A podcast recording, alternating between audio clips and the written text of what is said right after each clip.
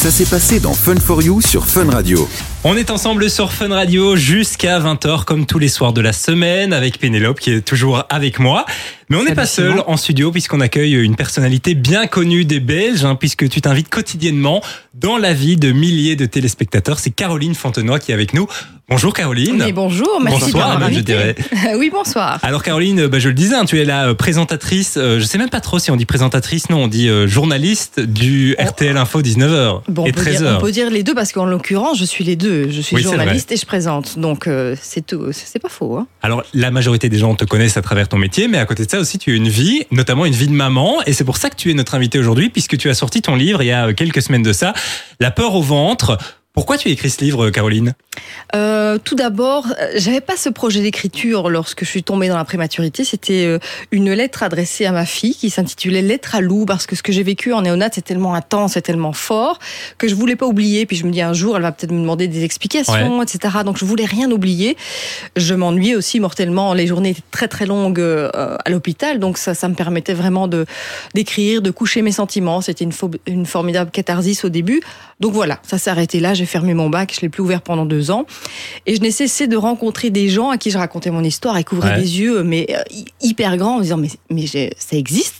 Et je me suis rendu compte que les gens ne connaissaient pas la prématurité, les enjeux que ça revêt, euh, qu'il y avait de la prévention à faire parce que voilà, on n'en parle jamais, donc on peut pas avoir les bonnes attitudes par rapport à ça. Et puis il y a vraiment eu un, un effet déclencheur lorsque j'ai fait une, j'ai participé à un gala Fetus for Life okay. avec des centaines de personnes à table, et quand j'ai raconté mon histoire, alors généralement ça fait beaucoup de bruit, hein, des personnes à table, on entend les couverts, etc. Ça papote, ça papote. On entendait les mouches voler. Et il y a une dame qui est venue me voir après, elle m'a dit, écoutez, euh, j'ai 60 ans, je savais pas que ça existait, c'est incroyable. Là, je me suis dit, mais c'est dingue quand même. Donc voilà, c'est toutes ces raisons qui ont fait, quand j'ai cru en, plus que ça recommençait avec ma deuxième fille, je me suis dit là, c'est le destin, c'est l'univers qui me dit, il faut vraiment que tu fasses quelque chose. Et donc voilà, j'en ai fait un bouquin et j'en suis très heureuse parce que les, les, retours sont vraiment magnifiques. Alors comme tu viens de le dire, dans ce livre, tu reviens bah, sur une époque assez difficile de ta vie, la naissance de ta première fille Lou qui est née euh, prématurée, c'était donc il y a 4 ans. Et donc c'est vraiment parti de lettres que tu, tu lui écrivais. Et à partir de quel moment est-ce que tu t'es dit, maintenant je vais en faire un livre, tiens, parce que tout le monde se posait ces questions ça s'est fait quand dans ta tête Mais euh, le cheminement que je viens de te décrire, donc voilà, c'était okay. des, des, petits événements à gauche et à droite, et vraiment le, le, le déclencheur, c'est quand, quand j'attends donc ma seconde fille euh, à 25 semaines, donc encore beaucoup plus tôt que Lou qui est née à 30 semaines, euh, j'ai des contractions. Et là euh, j'ai la peur de ma vie. Je me dis ah non, ça, ça, recommence, mais sauf que là je sais où je mets les pieds, je sais ce qui m'attend, je sais qu'il peut y avoir de graves séquelles, que c'est une question de viabilité, donc énormément de choses qui se passent dans ma tête. J'ai, je pense, la, peur de ma vie, une peur irrationnelle et, et viscérale. Et je me dis, si j'ai une deuxième chance, si on m'offre cette deuxième ouais. chance, euh, je vais faire quelque chose pour toutes les femmes qui passent par là, pour ne pas justement qu'elles passent par la, la case néonate. Et c'est ce qui se passe, puisque depuis le, la sortie du bouquin, j'ai des retours fantastiques de beaucoup de personnes, beaucoup de parents. J'insiste, les papas ne sont pas du tout euh, exclus de ce bouquin, bien au contraire, puisqu'il y a le, le, point de vue du papa et de, donc de mon mari, de, de Jérôme, qui apprécie beaucoup les messieurs d'ailleurs. Donc voilà, c'est un petit peu, c'est réconfortant, on rit, on pleure, on, on parle de choses inavouables, parce que finalement, quand on est triste alors qu'on vient de devenir maman, c'est pas très cohérent. Ouais, c'est pas... pas... cohérent. Donc, euh, je parle de tout ça. Je parle de des désagréments physiques, de la césarienne, de la pauvre chose qu'on devient et qu'on se traîne dans un couloir d'hôpital. Donc, je parle de tout ça et ça fait du bien, tout simplement. Et ce que je trouve qui est assez bien fait, c'est qu'au début de ton livre directement, on a un schéma qui explique un peu à partir de quand on parle de prématurité, puisque euh, à terme c'est 41 semaines, et avant 37 semaines, ça Pénélope peut peut-être euh, nous en parler aussi. C'est, euh, on parle de prématurité moyenne. Ta première fille donc Lou, elle était grande prématurée. Ah oui, là on était dans la Ligue des champions euh, des prématurés. Ouais. Oui. Et on n'est pas encore, euh, je veux dire, voilà, on, on, réanime les enfants à partir de 24 semaines, mais là c'est vraiment euh, des très très très gros Ouais. risques. Mais Lou, 30 semaines, c'est vrai qu'on est dans, dans le stade des, des grands prémas. Et je te remercie d'avoir souligné euh, l'intérêt de ce graphique parce que j'ai vraiment insisté au début. Je dis voilà, si on parle à des gens qui, qui ne connaissent pas la prématurité, il Ouais. faut savoir dans quoi on se situe. Pour être complètement direct. honnête, moi je n'avais pas, euh, enfin je savais ce que c'était la prématurité, mais j'avais pas les, les chiffres, les semaines, etc. Et c'est vrai que commencer le livre et directement être plongé là-dedans, c'est bien fait. Je trouve que ça nous met directement dans le bain, j'ai envie de dire. Ah ben merci, effectivement. Donc là, euh, en un coup d'œil, on sait où on se situe. Et puis dans le livre, euh, je vais revoir des professionnels de la santé qui, à ce moment-là, nous livrent en détail les enjeux, euh, les risques, les séquelles potentielles. Et, euh, et là, on a vraiment conscience de ce qui se passe. Si je comprends bien, en fait, le titre, il vient plutôt de la deuxième grossesse. Oui, En effet, oui. C'est le moment où là, tu vas prendre conscience de la peur, euh, puisque tu dis la peur au ventre. Alors, en plus, dans une grossesse, forcément, euh, ça, ça, ça, a du sens. Euh. Mais donc, dans ce que tu racontes, le premier, tu sais pas du tout ce qui va arriver. Tu sais juste que c'est trop tôt, et puis voilà. Tandis que la deuxième, là, il y a quelque chose qui se passe, et c'est là que la peur va se déclencher. Tout à fait. pour la première grossesse, ça m'est tombé dessus. Donc, du jour au lendemain, je développe une infection qui provoque des contractions qu'on va essayer d'arrêter durant trois jours par voie médicamenteuse jusqu'à la, la péridurale. Et donc, je sais pas ce qui, ce qui m'arrive. Donc, il y a juste mon gynécologue euh, qui me somme de ne plus bouger un orteil, qui me dit, mais écoutez, Madame Fontenoy, ici, des questions de handicap, de mortalité. Et voilà mon premier contact mmh. avec la prématurité. Donc, c'est assez violent. Mmh. Euh, mais par contre, effectivement, quand Zélia, je sais par quoi je viens de passer, je sais ce qui m'attend, et que c'est 25 semaines, effectivement, j'ai une, une, peur euh, viscérale. Et je trouvais qu'en plus, euh, c'était métaphorique de parler de la peur au ventre, mmh. évidemment. C'est vrai y a en plus euh, il y a les caps des poids, je trouve. Je pense qu'à un moment tu vas parler des 2 kilos et je trouve aussi que intellectuellement, psychologiquement, en tout cas les 2 kilos, il y a quelque chose de ça va 2 kilos, c'est bien, c'est un bon poids. Et forcément, plus ça arrive tôt, plus ils sont petits. moi, je me souviens d'avoir entendu des enfants comme ça qui étaient en dessous du kilo même mhm. au moment de la naissance. Et donc de tout ce que ça implique aussi pour toi à ce moment-là. Oui, parce que Lou, elle avait un très bon poids euh, pour son âge. Hein. Elle faisait 1 kg 615, ce qui est vraiment bien parce qu'il y a des bébés euh, euh, du même âge qui faisaient à peine 1 kg. Donc mmh. là, on, sait bien. Mais effectivement, à partir du moment où on réanime des bébés de 24 semaines, c'est des bébés qui font 500 grammes. Il faut se mmh. rendre compte, c'est la moitié d'un paquet de sucre. Hein. Donc, ah alors, bon, le cheminement n'est pas terminé pour ces bébés. leur peau n'est pas terminée non plus. Ils sont un peu, ils sont un peu mmh. rouges. il n'y a pas d'ongles parfois. Non, on doit les aider à respirer aussi. Il y a toute euh, une machinerie extrêmement lourde autour de ces bébés, donc c'est assez impressionnant de, manipuler, ne fût-ce que ces petits bébés qui font 500, 500 grammes. Quoi. Mhm. On a l'habitude d'entendre des naissances ou directement à l'hôpital, on a notre enfant, on rentre à la maison, tout ce que tu avais imaginé dans ta tête à partir de ce moment-là s'écroule, j'ai envie de dire. Alors là, la, psychologue qui est à côté de moi va pouvoir en parler et surenchérir. Je pense que ça a été l'une des plus grosses difficultés en ce qui me concerne, c'est de faire le deuil de cette grossesse qui me ravissait. Moi, c'était vraiment une période euh, dorée, enchantée. Euh, j'ai adoré être enceinte. J'étais en super. Jusque là, j'étais en super forme, donc j'aimais mes formes. Euh, et puis moi, on voyait à peine mon, bidou parce que c'était mon premier enfant. J'ai pas pris beaucoup de kilos, donc et c'est comme si du jour au lendemain, cette grossesse n'avait pas existé. Donc en 15 jours de temps, je retrouve mon ventre extrêmement plat. Donc ça, ça, c'est vraiment compliqué de faire le deuil de cette grossesse. Et puis surtout, euh, je le sais maintenant parce que j'ai eu une grossesse à terme après, c'est que ce premier contact avec votre bébé qu'on met sur votre ventre, c'est quelque chose, euh, ben, voilà, c'est incroyable. Et tous ces moments volés, entre guillemets, la faute à personne. Mais voilà, on m'a montré mon bébé, on est parti le réanimer, donc je l'ai pas eu sur moi, je l'ai vu des heures après. Il y a plein de choses, euh, voilà, qu'on ne pourra pas rattraper, on ne pourra pas remonter le temps. Et donc ça, moi j'ai eu beaucoup de mal parce que j'appelle ça le syndrome du ventre vide. Alors je suis pas sûre que c'est un syndrome qui existe, mais c'est vraiment ce qui m'habitait à ce moment-là. C'était d'une tristesse infinie qu'on m'avait volé ces deux mois avec ma fille. Moi je trouve qu'il y a quand même euh, euh, aussi toute la question de, quand on accouche, on se retrouve dans la chambre avec le bébé. Alors, les nuits sont mauvaises, tout ce qu'on veut, euh, c'est très embêtant pour les mamans qui sont jeunes mamans, mais le bébé est là. Et souvent, le papa est pas loin. Et puis quand il y a une prématurité comme ça, on se retrouve sans enfant et souvent dans les quelques jours qui suivent, pas nécessairement avec le papa non plus, qui doit continuer à aller travailler pour pouvoir clôturer son boulot. Et donc il y a un moment, on se retrouve en maternité avec des mamans qui ont leur bébé et sans enfant. Oui, il y a, y a, tout ça qui est terrible, vraiment. C'est vrai que nous, on était séparés par deux couloirs. J'étais un petit peu amochée puisque j'avais une infection carabinée. On venait de m'ouvrir le ventre en deux. Césarienne d'urgence. Le corps réagit extrêmement mal puisqu'il n'est pas prévenu qu'on va l'agresser. Hein. C'est pas comme une césarienne programmée. Donc, du coup, je, je me déplace avec difficulté avec mon Baxter euh, en chaise roulante. Donc, mon bébé, il est loin. Ça me demande beaucoup d'efforts d'aller près d'elle. Donc, tout ça est extrêmement compliqué. Et puis, surtout, le pire, mais alors ça c'est vraiment euh, le pire, c'est quand vous rentrez chez vous sans votre bébé. Mmh. Cette chambre est vide et ça c'est vraiment euh, compliqué à vivre. Je trouve ça d'ailleurs assez dommage que, parce que je pense qu'il y a de temps en temps une chambre comme ça qui existe où les parents peuvent venir, mais il n'y en a pas assez clairement pour tous les enfants qui sont en néonette euh, et où on n'a on pas du tout envie de partir, même si on se dit qu'on a la chance de pouvoir dormir par rapport à d'autres parents dans ces cas-là, mais de pouvoir avoir des aménagements, je trouve, pour que les parents puissent rester tout près, je trouve que ce serait vraiment important. Alors, c'était le cas. Hein. Je dirais que je tiens à le souligner parce que c'est une équipe vraiment incroyable. Je pouvais rester en néonate, mais il faut savoir que c'est un service de soins intensifs. Oui, tout à fait. Donc, euh, comme comme chez les adultes, en version mini. Donc rien n'est fait pour les proches. ce qui compte, c'est le bébé et c'est bien normal. Donc il y a une machinerie extrêmement lourde tout autour. Ça bip tout le temps. Ça bip toutes les trois secondes et demie. On a un lit très spartiate euh, pour les mini pousses. Donc j'ai très vite compris que si je voulais arriver au terme des, deux mois et au terme de ce marathon, il fallait que je récupère euh, en allant dormir à la maison et surtout que Lou n'était pas assez euh, euh, forte pour téter, donc je tirais mon lait, donc il n'y avait aucun intérêt que je reste le soir. Mmh. Mais le premier soir où je m'en vais, mais c'est, je m'en souviendrai toute ma vie.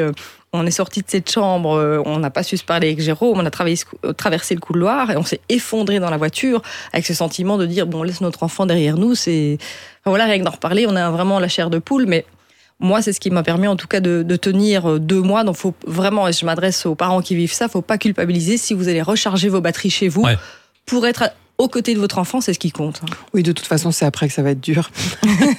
Et donc, pendant deux mois, tu as fait les allers-retours de chez toi à l'hôpital euh, quotidiennement oui, alors à la, à cafette où je passais pas mal de temps pour un petit peu m'évader, euh, il, y a le, gars qui me dit, mais euh, vous avez un, tarif préférentiel Ben oui, il me voyait tous les jours, donc il pensait que je faisais partie du personnel. Forcément, j'allais chercher mon petit cappuccino, j'ai fait lui dire oui, et en fait, je demandais presque des tâches administratives aux infirmières pour participer à leur vie parce que c'est devenu des potes, c'est devenu presque une seconde famille. J'allais là tous les jours comme au taf.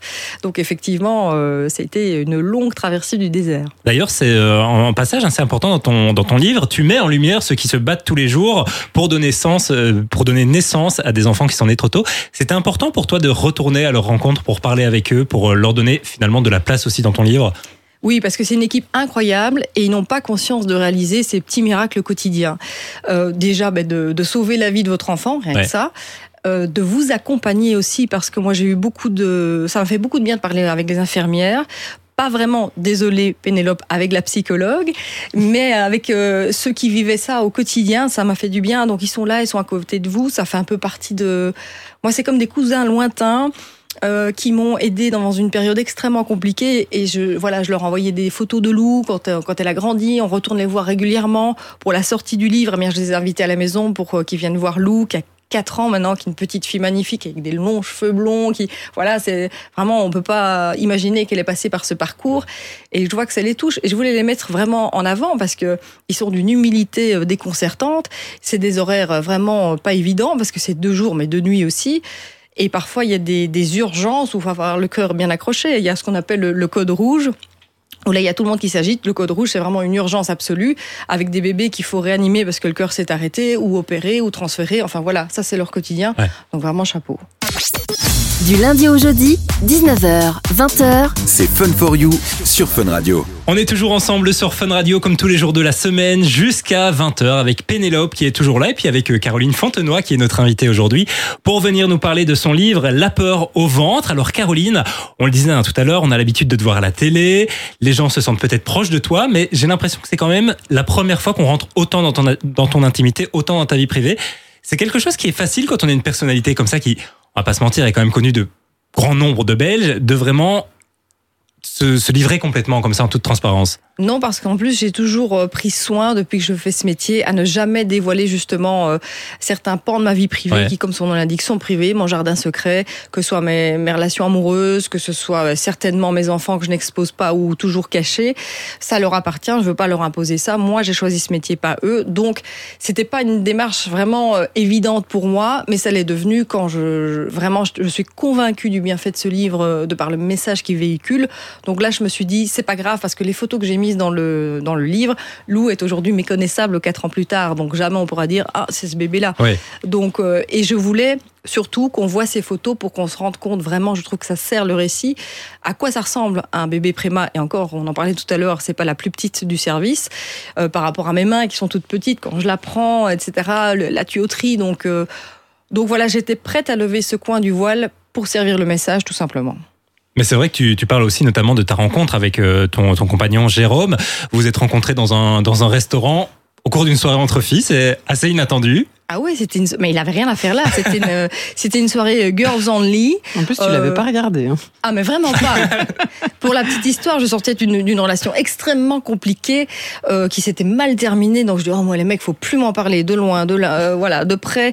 On va se faire, euh, on va pas se laisser abattre. On va se faire une petite soirée entre filles. C'était pour mon anniversaire. Donc faut imaginer une table de 16 gonzesses avec le mood girls only Et voilà, il y a bon, c'était ouvert à tout le monde puisqu'en fait c'était un restaurant avec un, petit concert et c'est pour ça qu'on l'avait choisi. Donc Jérôme venait écouter le concert. Lui m'avait repéré assez vite, mais moi j'étais vraiment dans le mood. De, Attends, ne m'approchez surtout pas. Laissez-moi avec mes copines. Je ne suis là pour personne. Et c'est comme ça que tout a commencé. Et tu le dis, c'est souvent quand on s'y attend le moins que ça arrive. Tu en es la preuve vivante. Ah oui, effectivement. Et, même quand, quand Jérôme a fait des, des tentatives d'approche, je me dis mais qu'est-ce qu'il me veut celui-là? Donc vraiment, c'était pas une évidence. Pourquoi ici Puis finalement, euh, un verre, deux verres, trois verres, on a commencé à papoter et tout. Euh, et on s'est rendu compte, je ne sais pas si je le dis dans le livre, mais en tout cas, je vous le livre ce soir, c'est qu'en fait, on habitait la même rue. C'est un truc de fou. Donc on était voisins. Je pense qu'on ne serait jamais rencontrés euh, dans la rue pour le coup. Donc voilà, et le lendemain, c'était la fête des voisins. Moi, j'ai envie de vous dire que rien n'arrive par hasard. mais ce qui est assez intéressant dans le livre, c'est qu'on a chaque fois ton point de vue et puis le point de vue de Jérôme, qui, à travers des lettres aussi, raconte, lui, sa soirée, la soirée dans laquelle il t'a rencontré. Oui, c'est très drôle. Alors, euh, c'était intéressant d'avoir son point de vue parce que ce petit cachotier, il m'a pas tout dit euh, quand j'ai vécu tout ça. Tu as appris des choses, J'ai appris des choses en préparant ce livre. Mais oui, carrément. Le malaise vagal, par exemple. non, ça, je l'avais deviné. Je l'avais deviné parce que, effectivement, quand euh, il a fallu aller à l'hôpital, je me dis, mais non, met du temps. J'étais dans le lit, je me tenais le ventre. Je me dis, mais qu'est-ce qu'il fait? En fait, il était étalé dans la cuisine parce qu'il avait fait un malaise vagal et il se remettait de ses émotions. Ça, je l'avais plutôt deviné. On sait quand, euh, surtout pour Zélia, il y il y croyait pas tellement. Il, pensait que j'irais pas au bout. Mais surtout que tu as accumulé en plus. Euh, tu as accumulé l'infection euh, CMV dessus. Alors, je ne sais pas si ça peut avoir un impact sur la prématurité par contre, mais je me dis, tu avais plusieurs choses qui venaient comme ça stresser certainement la grossesse. Oui, clairement. Alors on me disait bon maintenant essayez de profiter de votre grossesse quand on quand on vous apprend qu'en prime vous avez fait un virage CMV donc c'est le cytomégalovirus qu'on contracte euh, à l'approche des petits morveux, je comme on pas qu'on testait plus, par contre, parce que moi, de mon temps, j'ai été testé euh, pour ça. On nous testait pour toxo, euh, CMV, c'était d'office, et donc je savais pas qu'on testait plus. C'est-à-dire qu'ils ont décidé maintenant, après de trois mois, de ne plus tester, parce que après trois mois, de toute façon, il est trop hmm. tard pour avorter, donc euh, parce que c'est vraiment une maladie, un virus qui peut avoir de graves séquelles sur le fœtus, de lourds handicaps, et donc si on le contracte avant trois mois, le gynécologue généralement conseille d'avorter. Moi, on l'a découvert à six mois, donc euh, les dés étaient jetés. Et il y a une plus c'est tard dans la grossesse, moins il y a de chances que le bébé le contracte. Et donc tu l'aurais euh, fait pendant la grossesse? Je l'ai fait pendant la grossesse, mais il nous manquait une prise de sang pour déterminer si c'était entre trois et six mois. Donc il y avait une latitude, euh, voilà. Donc on a croisé les, doigts très fort. Mais c'est vrai que c'était vraiment le stress, le stress dont on se serait bien passé dans ce cas de figure. Alors tu parles bah, de Jérôme, tu parles de ta, de ta, de ta, de tes grossesses, mais aussi de, de ta vie euh, à 100 à l'heure, j'ai envie de dire, puisqu'on ne se rend pas compte que euh, en JT à la télé, c'est des heures et des heures de travail. On a l'impression qu'on arrive euh, à 13h moins 10 et qu'on part à 13h50. Ce n'est pas du tout le cas. Mais si seulement, j'ai envie de dire. si seulement quelqu'un écrivait les textes pour moi, ce serait merveilleux. Non, parce qu'on pense souvent qu'on voilà qu'on s'apprête, qu'on passe du temps à ah se coiffer, à se maquiller, euh, qu'il y a quelqu'un euh, qui est en train de rédiger votre texte en vous demandant si ça vous convient. Pas du tout. Non, euh, on est là très tôt pour prendre connaissance de l'actualité. Il y a des conférences de rédaction qui s'enchaînent. Mais tu le disais, pour un journal à 13h, tu te lèves à 6h du matin. Voilà, je suis là à 7h à la rédac. Et à contrario, pour 19h, je suis là à 11h. Mais avant, il y a une double journée qui m'attend, puisque je me lève le matin, je me renseigne, je m'occupe des enfants. Donc voilà, c'est un peu deux journées en une. Et toute l'après-midi, je rédige euh, l'entièreté du journal, un journal qui est évolutif. Donc jusqu'au bout, ça se bouscule avec des urgences, euh, des décès inopinés ou ce genre de choses. Donc l'actualité, c'est quelque chose de mouvant. Il faut toujours être sur la balle. Donc c'est vrai qu'on s'en rend pas compte parce que c'est une adrénaline qui nous porte. Et moi, personnellement, c'est un stress positif que j'aime beaucoup. Il n'y a pas deux journées qui se ressemblent, mais euh, à la fin du compte, c'est vrai que c'est un petit peu épuisant quand même. C'est pas trop difficile, la vie de maman et la vie de journaliste c'est rock'n'roll, je ne le cache pas.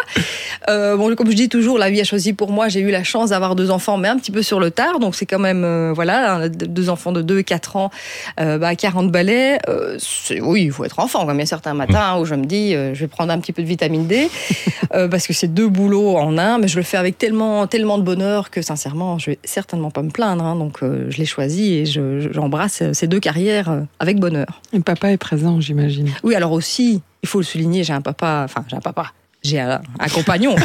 Elles ont un papa extraordinaire qui s'investit énormément. Et la chance qu'on a, c'est qu'il est euh, kinéostéo, donc il est indépendant. Ah voilà, je me demandais le paramédical, c'était dans quoi Voilà. et donc lui peut un petit peu adapter ses horaires, ce que je peux pas faire, mais ça nous aide énormément. Et c'est un papa poule, donc là j'ai beaucoup de chance. Oui. Ça a joué d'ailleurs sur, je dirais, l'après, le fait qu'il y ait eu toutes ces inquiétudes euh, au moment de la grossesse, de l'accouchement, etc., euh, sur le fait d'être peut-être plus protecteur euh, une fois l'enfant là? Non, la chance qu'on a eue, Jérôme, c'est quelqu'un, voilà, il va, il va garder tous ses sentiments pour lui, donc il va rester zen en toutes circonstances. Donc il m'a jamais inquiété, mais il était toujours prêt. La chance vraiment qu'on a eue avec Lou, puisque donc ce sont des, des bébés qui se développent avec un petit peu plus de difficultés au niveau de la motricité. Euh, durant le confinement, ben, tous les, métiers de contact ont été arrêtés. Donc il a passé deux mois avec Lou, ah avec un entraînement euh, de warrior. Ah oui, vu que c'est un papa qui est ostéo. Donc du coup, Lou, elle a rattrapé quasi tous ses retards euh, parce qu'elle a passé deux mois avec Jérôme et il lui faisait des petits ateliers, etc. de psychomote. Il fallait voir ça dans l'appart, c'était c'était très, très très chouette. Et donc voilà, donc c'est rassurant d'avoir un, papa qui, par exemple, quand elle s'assied avec ses genoux en X, il dit mets tes genoux convenablement. je dis ça va, on va se calmer. donc il est vraiment très attentif. C'est rassurant. Et ce qui lui a permis aussi de ne pas faire un malaise vagal euh, lors de l'accouchement? Là, il a, il a été au taquet. il a tenu. il a tenu. Caroline, en tout cas, merci beaucoup d'avoir été euh, notre invitée. On rappelle ton livre La peur au ventre aux éditions Kennes. J'ai envie de te dire, ce serait quoi ton, ton mot de la fin? Alors, si j'ai vraiment un petit message à faire passer, c'est vraiment à tous ceux qui m'écoutent et les femmes en particulier, c'est de s'écouter.